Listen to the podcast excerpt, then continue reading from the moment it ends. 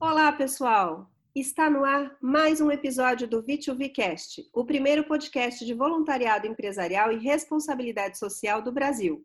Meu nome é Samantha Jones, sou diretora de inovação do V2V e hoje estou aqui para falar de um assunto que interessa a todos que compartilham a paixão por esse setor tão importante. Não é novidade para ninguém que há alguns meses a crise provocada pelo coronavírus afetou a rotina de todo mundo no mundo inteiro. E hoje a gente vai ter a oportunidade de falar uma representante de um dos setores, se não o setor mais afetado por essa, por essa questão, que é a, o turismo, a, a aviação, o transporte. Como vocês sabem, o V2V criou uma série de episódios dedicados a mostrar como os gestores de voluntariado estão adaptando as ações e contribuindo para amenizar os efeitos do Covid, principalmente para os mais vulneráveis. Hoje temos o prazer de conversar com uma convidada super especial, que vai abrilhantar mais ainda o nosso episódio. Com vocês, Ivana de Carvalho Nascimento. Ela é psicóloga e administradora de recursos humanos, com mais de 20 anos de experiência no mercado de RH e sustentabilidade. Está há três anos atuando na área de responsabilidade social da Azul, função que tem orgulho, e diz que não é trabalho, não, gente, ela entende que é missão de vida. Atua desde os 13 anos com o voluntariado e está sempre envolvida com ações sociais dentro e fora da organização. Hoje, ela vai falar com a gente como coordenadora de responsabilidade social e sustentabilidade da Azul Linhas Aéreas e vai contar como, como essa empresa, que é preocupada com o desenvolvimento social do país e que atua em, em todo o território nacional, está vencendo o vírus e se reinventando em meio à pandemia. Bem-vinda! Tudo bem, Ivana? Oi, Samanta, boa tarde. É, muito obrigada pelo convite. Agradeço em nome da Azul e da área de responsabilidade social participar. Para nós é uma grande alegria e também a gente entende que é bastante importante a V2V desenvolver esses podcasts no momento tão relevante né, para a sociedade e que a gente precisa de fato, mais que nunca, ter o nosso voluntariado né, de todas as empresas juntos e mobilizados para falar e fazer ações porque é um momento para lá de especial, né? Com certeza. Ivana, assim, é, a gente já teve oportunidade de contar com vocês. Talvez algumas das pessoas tenham acessado, tenham até assistido ao vivo, né, o webinar. Mas eu queria, antes da gente entrar na questão do como vocês estão atuando neste momento, que você desse uma pincelada de como que, que é o programa de vocês, para que as pessoas entendessem o antes e o agora do que está acontecendo. Vocês estão trabalhando home office? Como é que está isso? Porque você tem essa atuação ao vivo e em cores aí, né? Mesmo é, o número de, de voos estando reduzidos e tudo mais, você ainda tem operações na, nos aeroportos. Como é que está a vida? Como é que era antes o programa e como é que está agora? E como é que está o dia a dia de vocês? É, sim, como todo mundo sabe, né, ninguém esperava essa pandemia que pegou a todos nós de surpresa. É, o, todo, o mundo todo está muito impactado, muitas perdas de vida, né? Além disso, as famílias sentindo na pele o impacto do Covid-19. E na Azul e para o setor da aviação do Brasil e no mundo, né, não é diferente. É um dos setores mais impactados. Mas a boa notícia é que não paramos de forma nenhuma, né? E no começo da pandemia, é, nós estávamos operando apenas com 10% da nossa capacidade, e isso é muito pouco, considerando que a gente tem quase mil voos diários em mais de 100 destinos. Então, o impacto é gigantesco mesmo para a companhia e para todas as companhias aéreas, mas eu acho que tudo tem um lado bom, e eu acho que de fato agora quem está basicamente viajando são as pessoas que têm alguma necessidade de viajar para algum outro lugar, alguma necessidade de saúde ou alguma coisa muito importante, né? A baixa ela é considerável, é, mas por uma outra forma a gente também com as nossas aeronaves a gente tem conseguido fazer muitos voos de fretamento para trazer brasileiros para o nosso país. A gente tem feito voos é, de transporte, né, de insumos médicos e EPIs especialmente para as regiões norte e nordeste do país.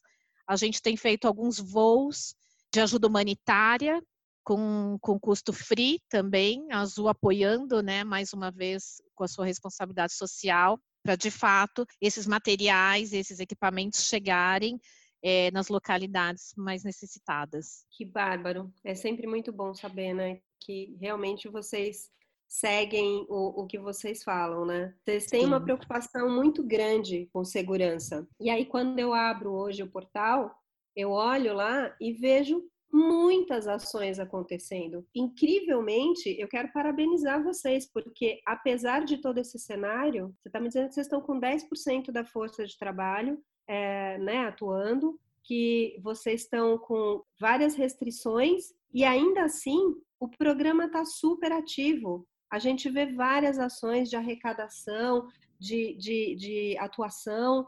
É, eu queria que você contasse um pouquinho como é que vocês estão fazendo essa mágica aí, como é que foi esse processo, como que vocês decidiram permanecer com o programa no ar, ou como é que essa construção do programa aconteceu para ele estar tá nesse ponto que está hoje? Ok. Você tinha perguntado a questão do home office. É, sim, a Azul, logo que começou a questão do coronavírus e da pandemia aqui no país mais fortemente, né, em meados de março, e com o volume também reduzido dos voos, nós tivemos que trabalhar muito rapidamente num plano de ação. Nós temos muitos funcionários, cerca de 90% da companhia, ou está trabalhando de, em home office ou está de licença, porque em algumas bases, por exemplo, não tem voo, não chega voo ou voos de bases muito pequenas, né? Então, a gente teve que se reinventar, fazer um plano é, de trabalho rápido e para Azul a segurança sempre esteve e sempre estará em primeiro lugar. E quando a gente fala de segurança, é a segurança nos nossos voos, a segurança dos nossos tripulantes é, como carinhosamente nós chamamos nossos colaboradores, e com relação ao voluntariado, que normalmente tem né, uma grande quantidade de pessoas né, unidas para fazer o bem, é, tem um volume grande né, de massa, é, se não de voluntários, mas para quem a gente vai beneficiar. Então, imediatamente a gente pensou como é que ficam as ações voluntárias, inclusive tinham várias ações é, acontecendo de entrega ou ações de Páscoa, né, que a gente estava bem naquele momento de, de andamento das ações de Páscoa. Então, a gente teve que fazer um plano B, é, basicamente para fazer as distribuições dos chocolates.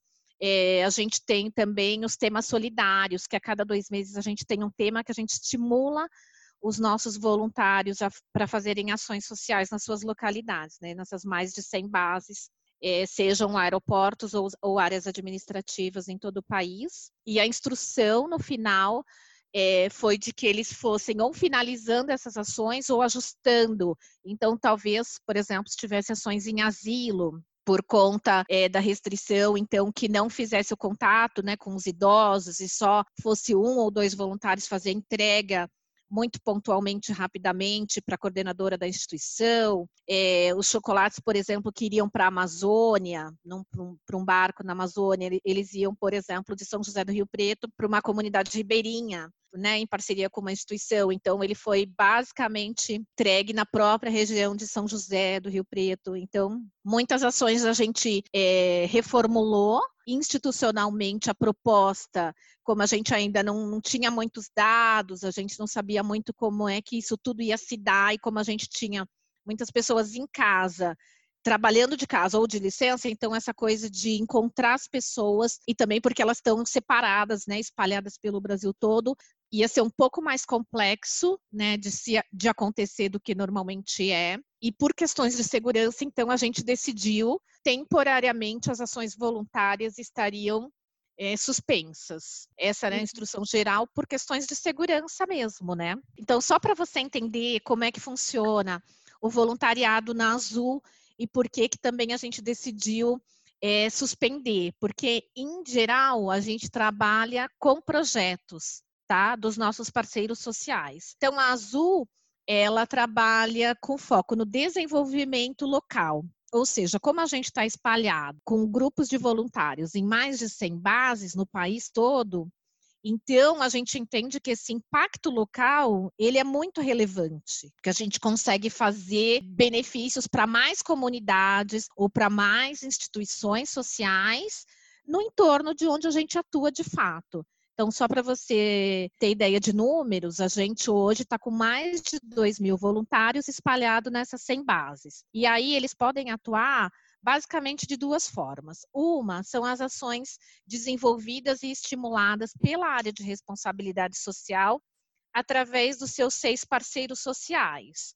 Então, eu tenho parceiros que trabalham na linha da saúde, na área da educação, e na área do desenvolvimento local. E tem um projeto também de saúde com câncer de mama. Então, eu tenho esses seis parceiros que, para eles serem nossos parceiros, eles precisam nos dar oportunidade de trabalho voluntário para que a área de responsabilidade social ela seja ampliada e para que os nossos tripulantes e os nossos voluntários vejam na ponta, de fato, como é que é o nosso impacto para as comunidades onde a gente atua. Então, normalmente você sabe que as áreas de responsabilidade social ou de sustentabilidade são restritas, são, em geral são pequenas, então é muito difícil você conseguir acompanhar ao longo de todo o ano todas as ações que vão acontecendo, que são inúmeras, centenas. Então, é uma forma também da gente ter uma grande capilaridade e dos voluntários irem lá e, de fato, verem essas ações acontecendo na ponta.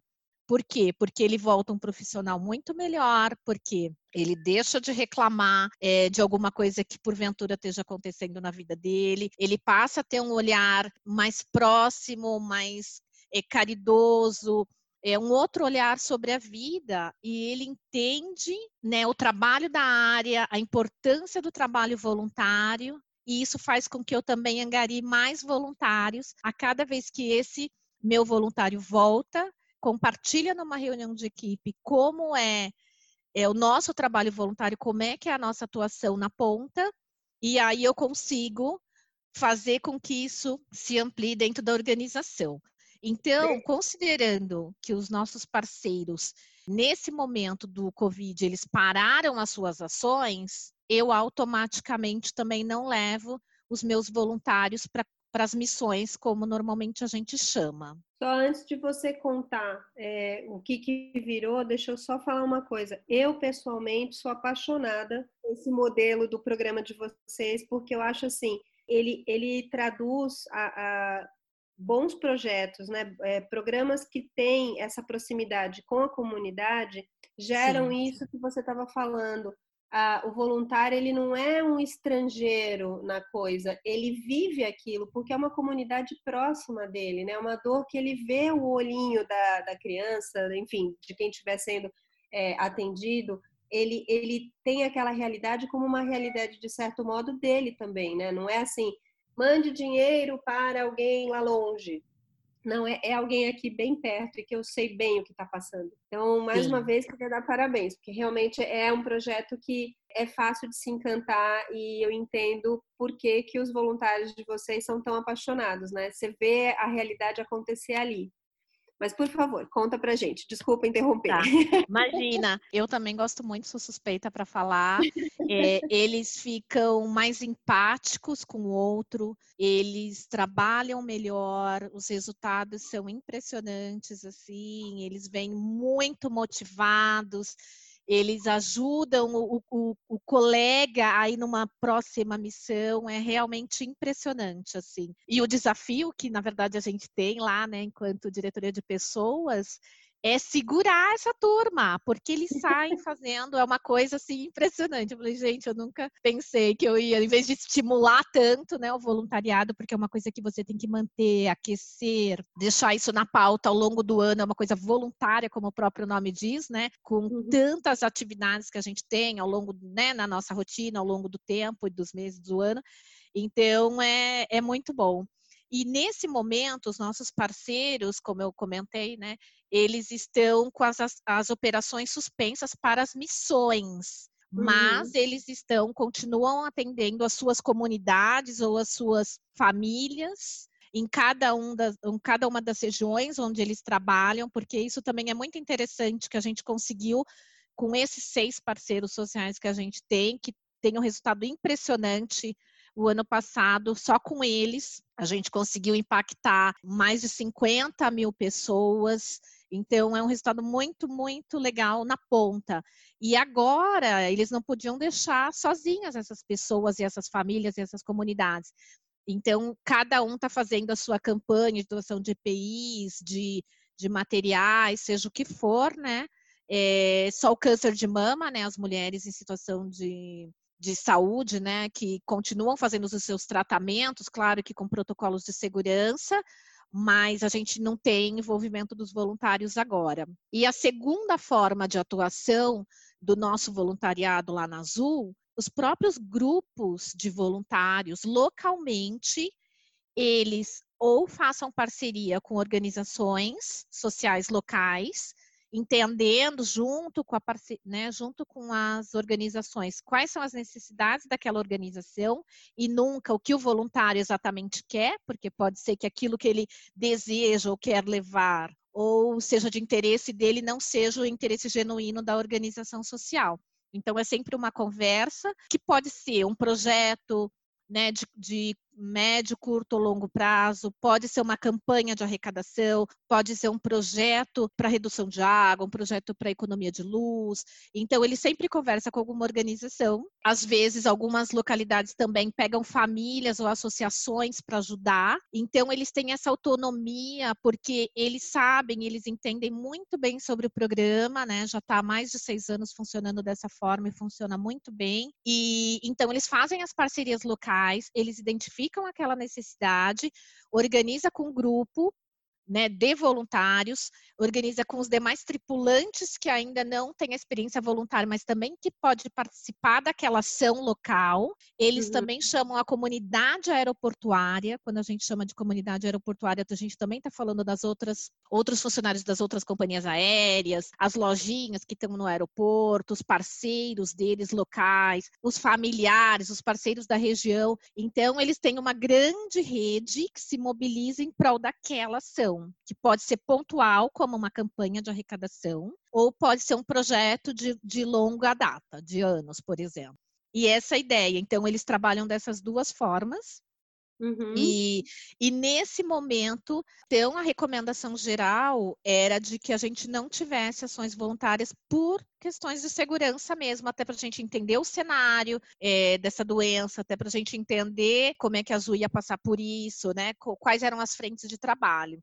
Só que, como vocês sabem, né, o voluntário, ele é muito solidário, o amor fala mais alto, a empatia, pensar no próximo. Quando a gente olha essas duas formas de atuação da Azul, a gente vê que a gente tem evoluído de patamar a cada ano e a gente está indo mais para um desenho de projetos do que para campanhas de arrecadação, que eu particularmente acho genuíno, mas eu acho o ponto inicial, que é válido porque é muito necessário. A gente ainda tem um país que precisa muito é, desse tipo de apoio, muitas comunidades vivendo abaixo da linha da miséria, a gente sabe todas as condições é, sociais do nosso país e todo o potencial que a gente tem. E aí a gente trabalha nesse potencial de avançando na questão dos projetos, de políticas públicas, de programas de grande impacto. E nesse momento, o que eu percebi que os voluntários começaram a nos acionar é que eles não, não mediram esforços para pensar no próximo. Ou seja, o morador em situação de rua, as famílias do entorno de onde eles residem, né, os menos abastados, e aí a orientação, assim, de todos eles era, não, eu quero fazer alguma coisa, eu quero fazer uma macarronada, eu quero fazer é, um café da manhã, eu quero fazer um kit para morador em situação de rua. E aí isso veio muito forte e por isso a gente acabou não não fechando todas as portas e a gente tem muitas bases, claro que perto do potencial que a gente tem, né, é, de fazer ações, ele ele é reduzido, mas é um número muito significativo quando a gente fala do impacto que os nossos grupos de voluntários estão fazendo agora. Então, a gente tem muitas ações, eu estava computando aqui para trazer uns dados para vocês nessa nossa conversa. Então, a gente tem mais de 20 ações em várias regiões do país, e é muito interessante, porque A gente está fazendo ações, por exemplo, de kits que a gente coloca num varal para morador em situação de rua, muitas campanhas de doação de alimentos, doação de cestas básicas. É, Curitiba está fazendo cafés da manhã e macarronadas para moradores em situação de rua também. E é uma busca ativa, não é assim, vamos deixar aqui e vamos embora. Claro que com toda segurança.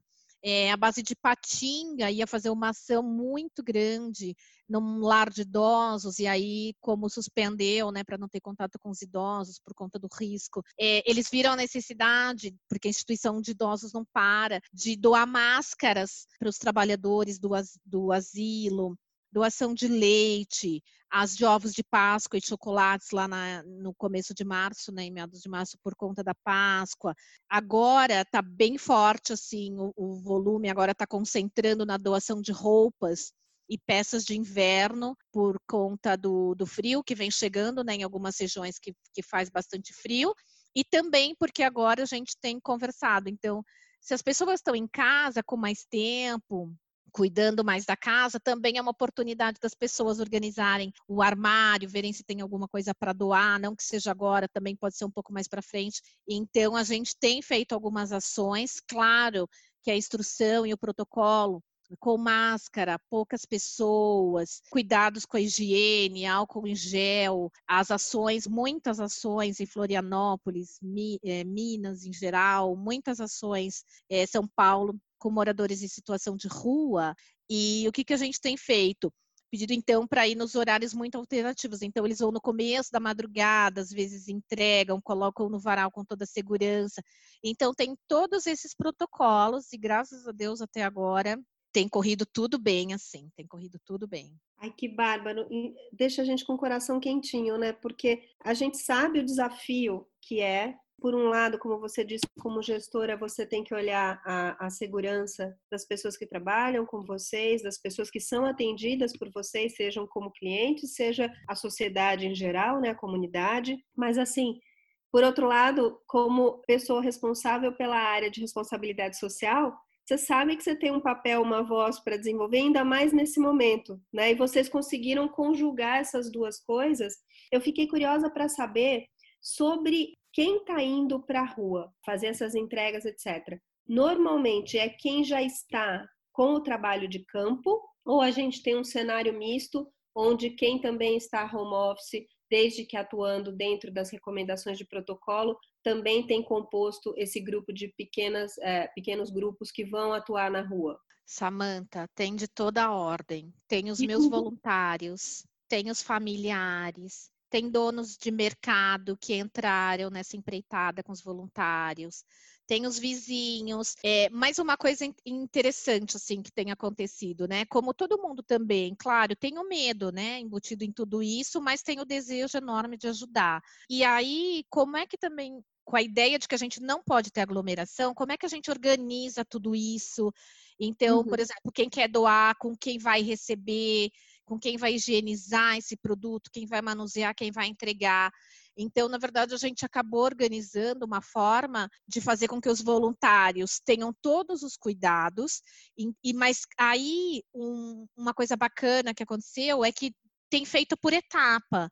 Então, por exemplo, se eu é, faço um chamamento aqui para a vizinhança, a vizinha deixa na porta, aí esse produto, né, dependendo do, do que é, fica em quarentena também né? Para daí pessoa, o voluntário manusear, para daí o outro daqui um tempo ensacar. Então, cada um está fazendo uma etapa. Então, tem o outro grupinho, né, que, que não é do grupo de risco, não tem ninguém do grupo de risco, se assim a gente pode dizer.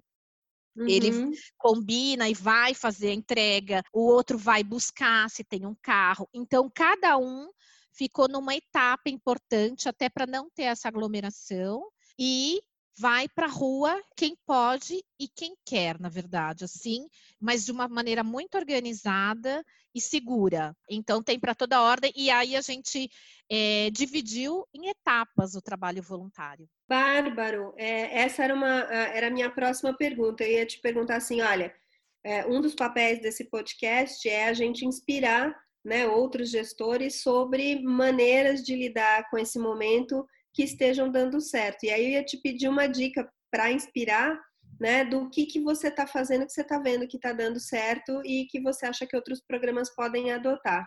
Como eu sou abusada, eu vou pedir, além dessa dica de dividir por etapas, que é realmente muito boa, você tem alguma outra dica de alguma coisa que está funcionando bem no programa que você acha que outras empresas podem adotar? Olha, aconteceu uma coisa interessante aqui na companhia, né? Não sei se você já teve oportunidade de voar com a gente, né, pela Azul, espero que sim. sim. É... E a gente tem. Oi? Sim, amo o serviço e as poltronas de vocês. Ai, que bom, que bom. E a gente tem os nossos snacks que são distribuídos nas aeronaves nos voos. Por conta da redução dos voos e algumas, alguns aeroportos, algumas bases fechadas, a gente acabou se deparando com um volume grande de snacks. E aí a companhia entendeu que a gente também, quanto responsabilidade social, podia fazer a sua parte. E aí, como é que a gente fez? A gente teve autorização da doação desses snacks.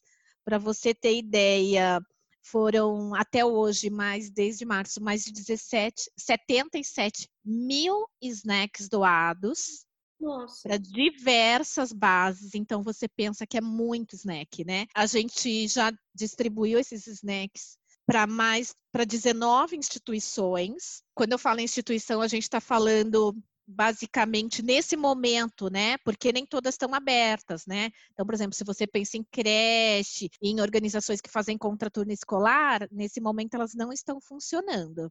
Uhum. E aí a estratégia é, foi doar através da área de responsabilidade social, na equipe do catering com a nossa área de responsabilidade social. Basicamente, a gente pensou em abrigos, algumas comunidades, porque a gente tem alguns projetos que eles estão abrindo, porque os pais dessas crianças e desses adolescentes estão sem emprego no momento, e muitas você sabe que vão para a escola ou para os projetos para comer.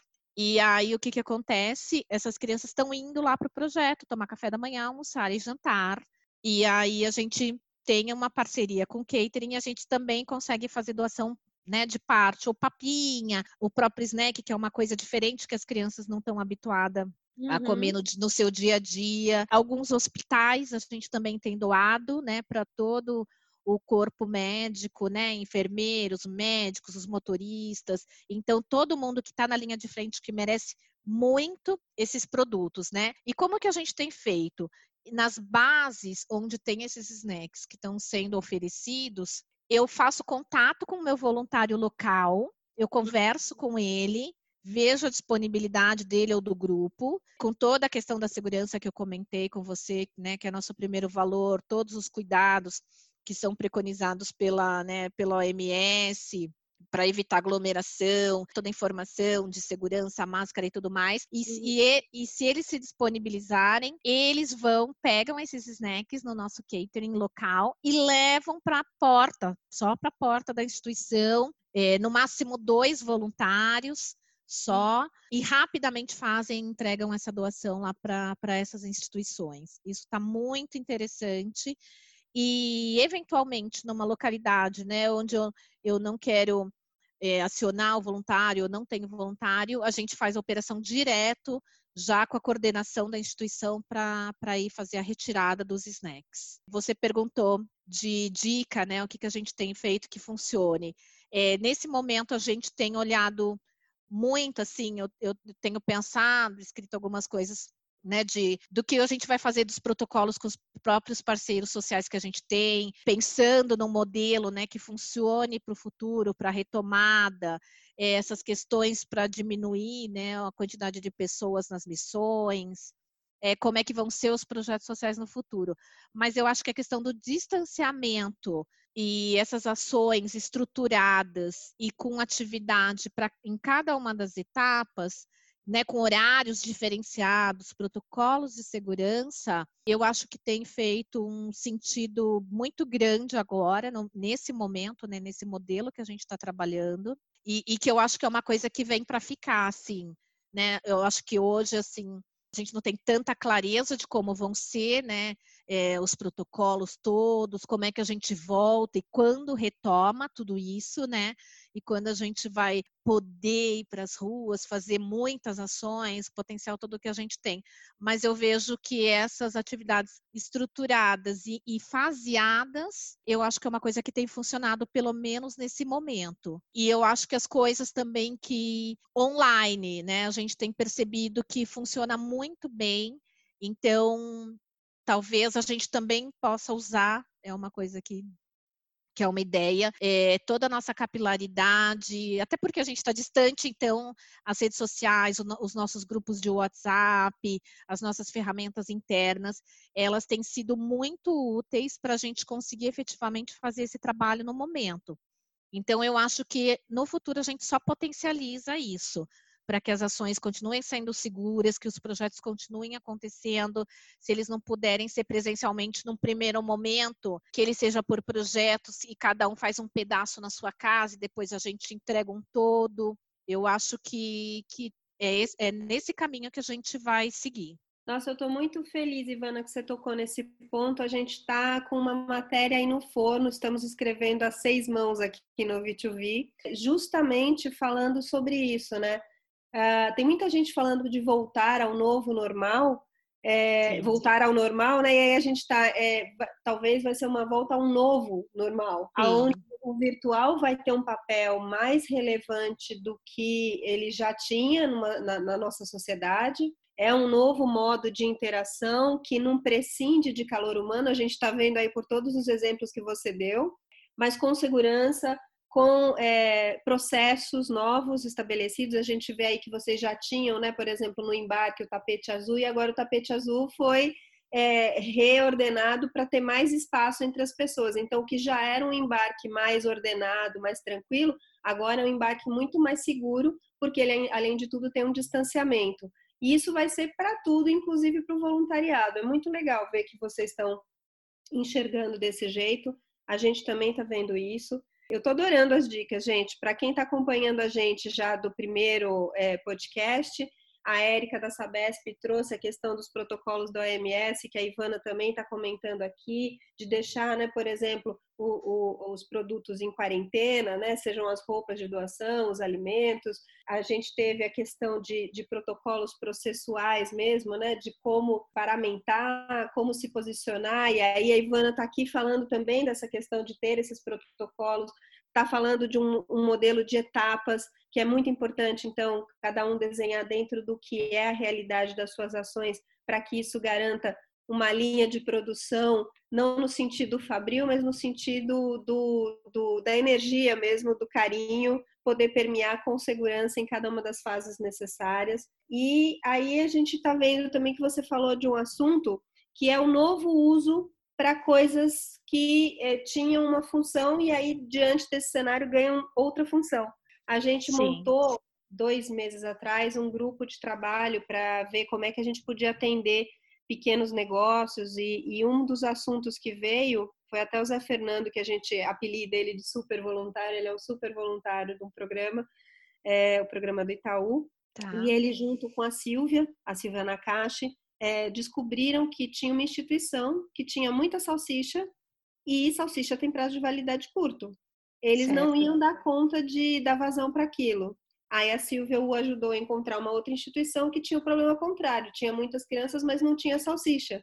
E eles compartilharam. Então, assim, achei muito bonito que você também, do, do, do modo empresarial dessa história, né, não do terceiro setor, mas trouxe aí, é, olha, a gente tem um produto aqui que vai perecer e tem um público que precisa. Eu imagino que ah, os médicos, por exemplo, devem ter ficado muito felizes naquele mini break que eles tiveram de um longo período num hospital de poder comer aquelas balinhas de avião que eu adoro. é o nosso carro-chefe, é um sucesso essas balinhas. Só para complementar o que você falou, eu falei dessa organização, né, que os pais estão sem trabalhar, ela é uma organização social que atende essas crianças, são 100 crianças, uhum. e fica em Campinas, né? Parece que é uhum. distante da gente, mas não, é aqui do lado. E o nosso hub, que é o nosso maior hub, que é VCP, inclusive, tava, tá, está ainda, tá no ar essa campanha de arrecadação de alimentos. A gente já arrecadou só lá meia tonelada para essa organização, para ajudar, porque Campinas inteiro está ajudando. A gente é só mais um dos atores, um dos players que está ajudando, enquanto grupo de voluntários e, e, e tripulantes da Azul. E aí a gente incrementa essa ação com a doação de balinhas de snacks e uhum. papinhas uhum. também. Então é uma grande ação, porque imagina, né, uma coisa que as crianças estão acostumadas, a gente garante, né, que chegue o alimento, o café da manhã, o almoço e o jantar para as crianças e a gente também dá um a mais para elas, né, nesse momento tão delicado, tão especial, né, que a gente está passando agora, né? Então é muito, muito gratificante poder ajudar, saber que a gente está de fato fazendo a diferença na vida das pessoas. Para mim é é primordial isso. Por isso que a gente não tem como parar, né? Não tem, não tem. É mais forte do que a gente. Olha, em nome da sociedade, eu agradeço, porque realmente é isso, né?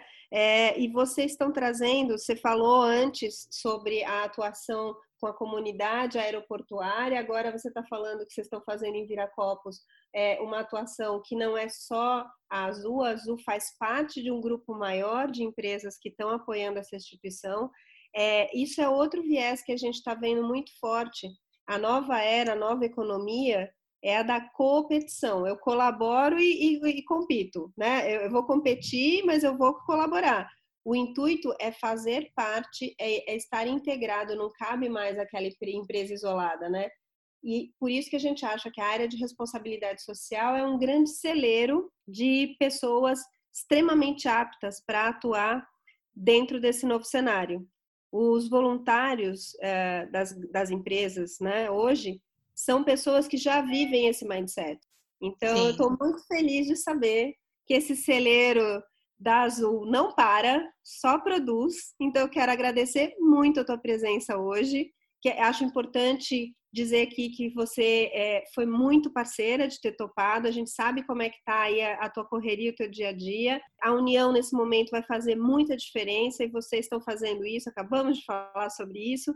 E mais do que nunca, o trabalho de quem se dedica à responsabilidade social está fazendo todo sentido, não só para uma comunidade, mas para o mundo como um todo. Então, Obrigada por você ter dividido com a gente essa história linda que vocês estão fazendo. Samanta, eu que agradeço o convite e a oportunidade de falar para um público tão seleto, né? E que cada e que mais uma vez estamos vendo a importância da responsabilidade social da Azul e das empresas como um todo, do voluntariado e das ações sociais irem além muro. E como você mesmo disse, é, não adianta a gente fazer né, uma ação social só porque é marketing. Isso ela cai por terra muito, muito facilmente. Ela tem, que, ela tem que ser uma responsabilidade social porque faz sentido para a organização, tem um impacto positivo para aquela comunidade que recebe aquela ação. E agora, mais que nunca, a gente tem visto isso, que não é uma competição, é uma colaboração, é uma união de esforços para que a gente impacte positivamente na vida das pessoas que realmente precisam, que as ideias, né, quando a gente junta muitas cabeças, a gente consegue ideias brilhantes, que a gente consegue fazer um maior apoio, dar um maior suporte. E isso vai além, né? E, e, agora a importância da gente mostrar de fato sempre foi importante, mas eu acho que nesse momento mais que nunca as áreas de sustentabilidade e responsabilidade social das empresas têm um papel fundamental e que vai além. Eu acho que é, um, é antes da pandemia e pós-pandemia, as áreas de responsabilidade social e, e sustentabilidade das organizações e as próprias marcas, como é que elas estão se posicionando né, frente a esse novo mundo, como dizem, né? Além disso, eu acho o papel da V2V nesse contexto de levar informação, as ferramentas, é, e alternativas, né, para que a gente tenha mais informação, né, que a gente possa é, compartilhar de tudo que está acontecendo, né, é, no mundo social aí. Eu acho que é bastante relevante. Eu acho que a tecnologia, sim, ela ajuda muito. você falou do tapete azul, que uhum é como se fosse um relançamento agora, mas é uma coisa assim que já tinha na organização, mas agora mais que nunca vai ser necessário, primeiro para evitar evitar as filas, aglomeração, né, às vezes antes da abertura da chamada de um voo, para as pessoas terem um distanciamento confiável e seguro e para terem uma agilidade né, no, no embarque, isso é importantíssimo. É, outra coisa que eu eu comecei falando, né, que a gente foi é. um dos segmentos bastante impactados, mas a gente é muito otimista de que tudo isso vai passar, tudo isso vai ficar bem. É claro que a gente né, não está descartando aqui a quantidade de vidas que a gente já perdeu no Brasil e no mundo, né, o impacto que as famílias estão tendo, e, esse, e cada um voltando para si, mas eu acho que tudo tem um lado bom, então acho que as pessoas estão com mais tempo, estão revendo o seu tempo, estão ficando mais com as suas famílias, eu acho isso muito, muito bom, acho muito rico. É, eu acho que as pessoas daqui para frente vão ficar mais solidárias e olhar para o que realmente importa. Eu acho que o setor da aviação, eu não acho, eu acredito, eu tenho certeza que ele vai retomar em breve, muito em breve. É, quando a gente fala de segurança de voo, né, que é um, segurança é uma palavra que eu usei do começo ao fim, eu acho uhum. que a uhum. gente também pode dar toda a segurança né, para os nossos clientes na questão do, do filtro, né, da toda a higienização que tem as aeronaves, que eles vão poder viajar de forma segura, né, em, muito em breve que tem toda a refrigeração. Então, em breve a gente vai estar todo mundo junto de novo. É, mas nessa questão social, eu tenho certeza que ainda é um longo caminho que a gente tem muito potencial, um potencial gigantesco para a gente dar um salto e avançar positivamente na direção de um mundo cada vez mais justo e solidário. Eu acredito nisso. Também, também acredito muito, tenho essa visão positiva e eu quero aproveitar esse seu conclame aí para chamar outras empresas né, que quiserem conversar com o time V2V para conhecer melhor o nosso trabalho. Quem quiser, se tiver alguma sugestão de pauta, por favor, procura a gente, manda por e-mail contato arroba v2v.net. Já são 20 anos construindo plataforma de voluntariado e trabalhando voluntariado nas empresas e a gente vai ficar muito feliz em poder ajudar vocês a co-criar. Obrigada por vocês estarem hoje com a gente. Contamos com as suas sugestões para os nossos próximos podcasts. E, Ivana, mais uma vez, uma delícia ter você como parceira, ter você aqui com a gente. Muito, muito obrigada. Eu que agradeço, Samanta, agradeço o convite. Eu, da Azul e toda a equipe, ficamos à sua disposição e dos seus ouvintes, e que você e todos os ouvintes tenham um dia e uma semana azul. Ah, obrigada, querida. Valeu, pessoal. Obrigada, um beijo.